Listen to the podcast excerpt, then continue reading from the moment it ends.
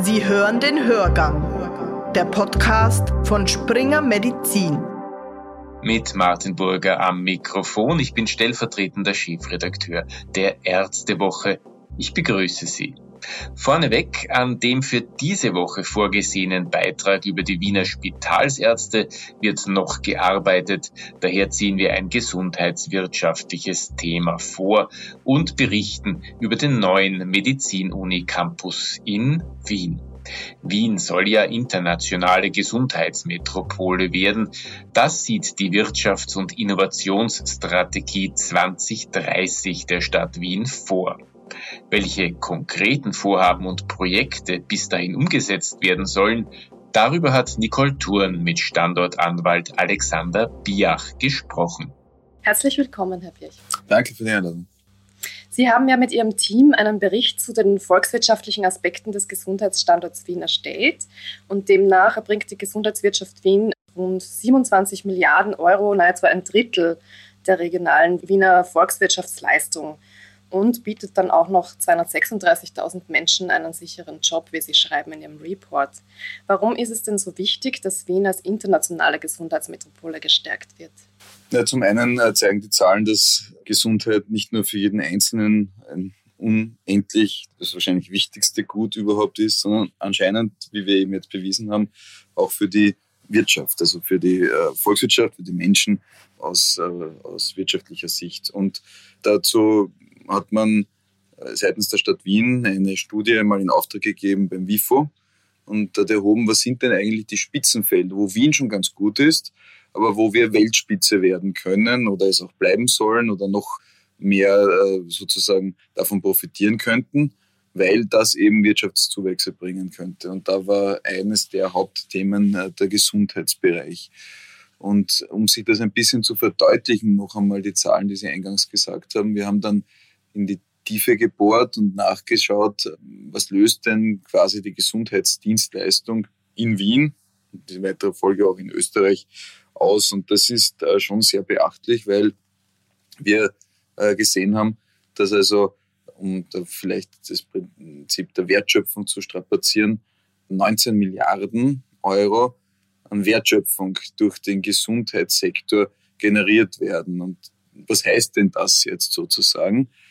Das ist das, was also aus einer Grundsubstanz an Tätigkeiten im Gesundheitsbereich an Wert für die Menschen erwächst. Also sprich die Löhne und Gehälter für die Menschen, die im und um den Gesundheitsbereich herum angestellt sind, aber auch die Gewinne für die Unternehmen, die ja dann quasi als Wert abgeschöpft werden. Das heißt also, mit dem, was wir derzeit in Wien haben, erwirtschaften wir schon einmal 19 Milliarden an Gewinn und an Löhnen jährlich für die Menschen, die in diesem Bereich arbeiten und die für diesen Bereich arbeiten, weil natürlich diese 236.000 Menschen, die Sie erwähnt haben, ja nicht alle im Gesundheitsbereich arbeiten, aber in zuliefernden Bereichen oder ihre Arbeitsplätze werden gesichert, weil die Menschen im Gesundheitsbereich Geld verdienen und damit halt auch im Supermarkt einkaufen können. Also ein Faktor, der nicht wegzudenken ist, der ein Viertel sowohl der Beschäftigten als auch der Wertschöpfung in diesem Land in dieser Stadt ausmachen und deswegen gehört er gestärkt.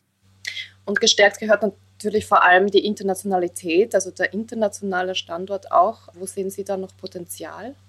Naja, wir haben in zwei Bereichen internationalen Aufholbedarf. Das eine ist einmal die internationalen Institutionen, wenn man so möchte. Wir haben ja leider nicht es geschafft, dass wir Wien als Standort für die Europäische Medizinagentur etablieren konnten.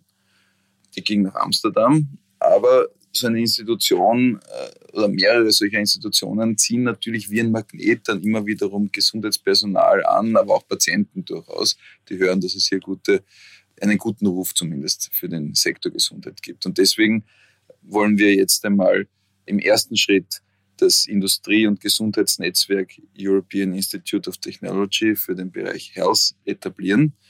Dazu gab es letzten Freitag die Entscheidung der EU, dass das nach Wien kommt, was also ein schöner Erfolg ist, wo wir glauben, dass wir einfach Forschung im Gesundheitsbereich und industrielle Umsetzung damit auch wirklich von Wien aus steuern können. Also ein erster toller äh, Erfolg EIT Health.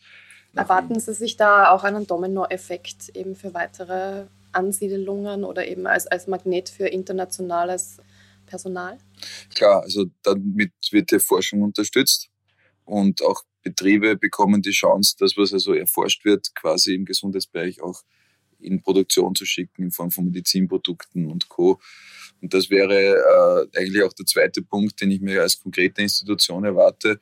Wir arbeiten schon länger daran, dass eine sogenannte benannte Stelle in Wien etabliert wird oder für Österreich etabliert wird.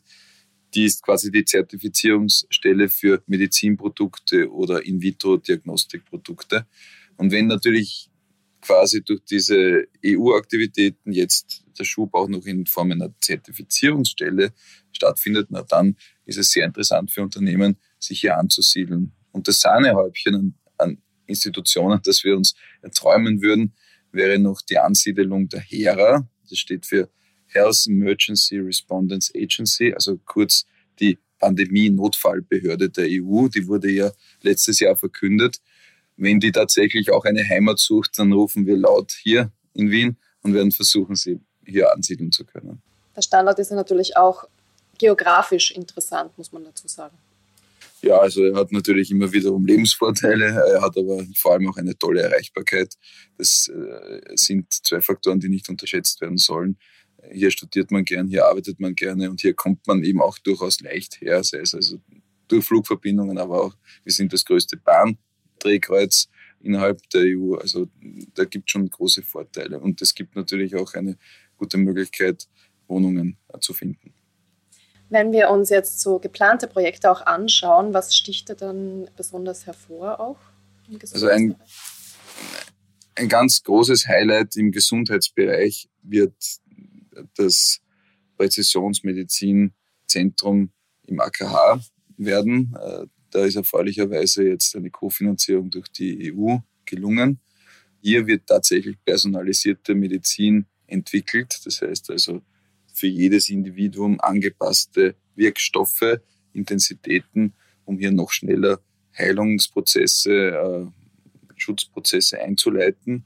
Es ist aber neben diesem Präzisionsmedizinzentrum, von dem wir erwarten, sehr viele Forscher vor allem nach Wien zu bekommen, eben auch angedacht, im, am AKH-Campus noch weitere äh, Zentren aufzubauen, wie einen translationalen Turm, also ein Zentrum dort, das quasi diese Forschungserkenntnisse auch übersetzt in Richtung der Medizin oder in Richtung der Startups, die dann diese Produkte umsetzen können. Technologiezentrum, Studienzentrum, äh, auch in, in diesem Bereich. Also da passiert einiges und ich glaube, das kann uns schon wiederum zu der Gesundheitsmetropole in den nächsten Jahren machen, die Wien ja vom Ruf her immer schon war. Jetzt ist ja der Bau für das Zentrum für translative Medizin auch schon recht fix, muss man sagen, ist auch schon recht durchgeplant bis 2025. Der Bau für, die, für das Zentrum für Technologietransfer ist allerdings noch nicht Gibt es noch keine Finanzierungen? Wo sehen Sie da Potenzial, wie man noch zu Finanzierungen kommen könnte? Naja, wenn man das in kluger Kombination auch mit der Wirtschaft macht, was sich da in diesem Fall ja durchaus anbietet.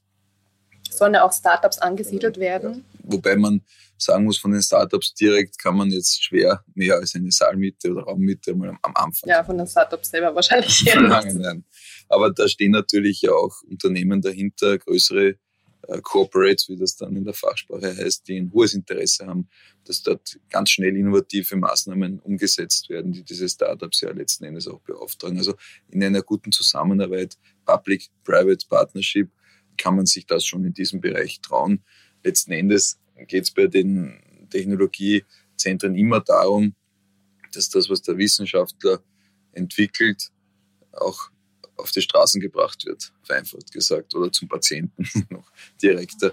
Und dazu brauche ich diese schnell agierenden Startups und diese Campus-Situation äh, befruchtet ganz einfach diesen Ideenumsetzwettbewerb und ich glaube, da finden sich viele, viele private Investoren, um das noch äh, zu stützen. Das heißt, ähm, natürlich notwendig sind Ressourcen in Form von Geldern, in Form von äh, Personal auch. Und äh, Sie sehen da das Potenzial darin, dass, dass es eben zu einem Magneten werden könnte, der auch einerseits privatwirtschaftliche Unternehmen anlockt, andererseits eben auch Forschungspersonal aus dem Ausland. Genau, also wir trommeln hier wirklich sehr laut auch über die Grenzen hinaus. Deswegen wurde das Projekt auch seitens der Stadt Wien vom äh, Stadtrat Peter Hanke ins Leben gerufen im Rahmen der Wirtschafts- und Innovationsstrategie, weil wir glauben, je lauter wir, das muss man halt einfach auch äh, sagen, wir haben hier eine tolle Infrastruktur, äh, nicht nur jetzt, was den Forschungsbereich betrifft, auch natürlich den universitären Ausbildungsbereich, wo man ja auch Fachkräfte, Personal bekommt, den Ausbildungsbereich im Fachhochschulenbereich, wo Pflegekräfte im Endeffekt auch ausgebildet werden, medizintechnisches Personal. Äh, all das braucht man ja, um letzten Endes äh, von der Idee auch zur Umsetzung zu kommen. Je lauter wir hier darüber berichten, desto mehr wird das Interesse wachsen, nach Wien zu kommen. Vom Student angefangen bis hin äh, zur Nobelpreisforscherin, von denen haben wir in der letzten Zeit auch nicht so viele gehabt, aber das wäre ein hehres Ziel beispielsweise. Ja, da hoffen wir doch, dass das dann gelingt mit dieser Strategie. Vielen Dank fürs Gespräch, Herr Birch. Vielen Dank, danke. Internationale Gesundheitsorganisationen wie die neue Pandemie-Notfallbehörde HERA nach Wien holen. Der Wiener Standortanwalt Alexander Biach hat sich einiges vorgenommen. Ein Lesetipp dazu, die Kollegen von der ÖKZ, das österreichische Gesundheitswesen, widmen sich in der kommenden Ausgabe 10 ihres Journals ausführlich dem Gesundheitsstandort Wien. Und das war der Hörgang. Martin Burger wünscht eine erfolgreiche Woche.